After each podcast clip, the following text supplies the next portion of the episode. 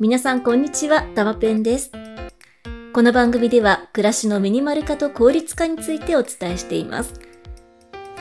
本日のテーマは、音声配信はまとめ収録で効率化です。前回の配信で眼科の待ち時間中に台本を書いていますっていうお話をしましたが、まだ診察の順番が回ってこないので、本日分の台本も引き続き書き始めました。最近になって音声配信は同じ作業内容をまとめることでサクサクはかどるというのが分かってきました。台本書いて収録して編集してという違う作業を細切れにやっていくと私の場合どうしても毎回気持ちを入れ替えないといけなくてとても効率が悪いんです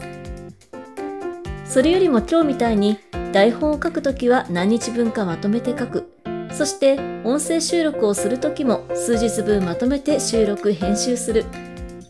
こんな風に同じ作業をまとめることで作業が一気にはかどるような気がしています。というわけで本日は音声配信はまとめ収録で効率化についてお伝えしました。最後までお聴きいただきましてありがとうございます。いいねやフォローなどいただけると配信の励みになります。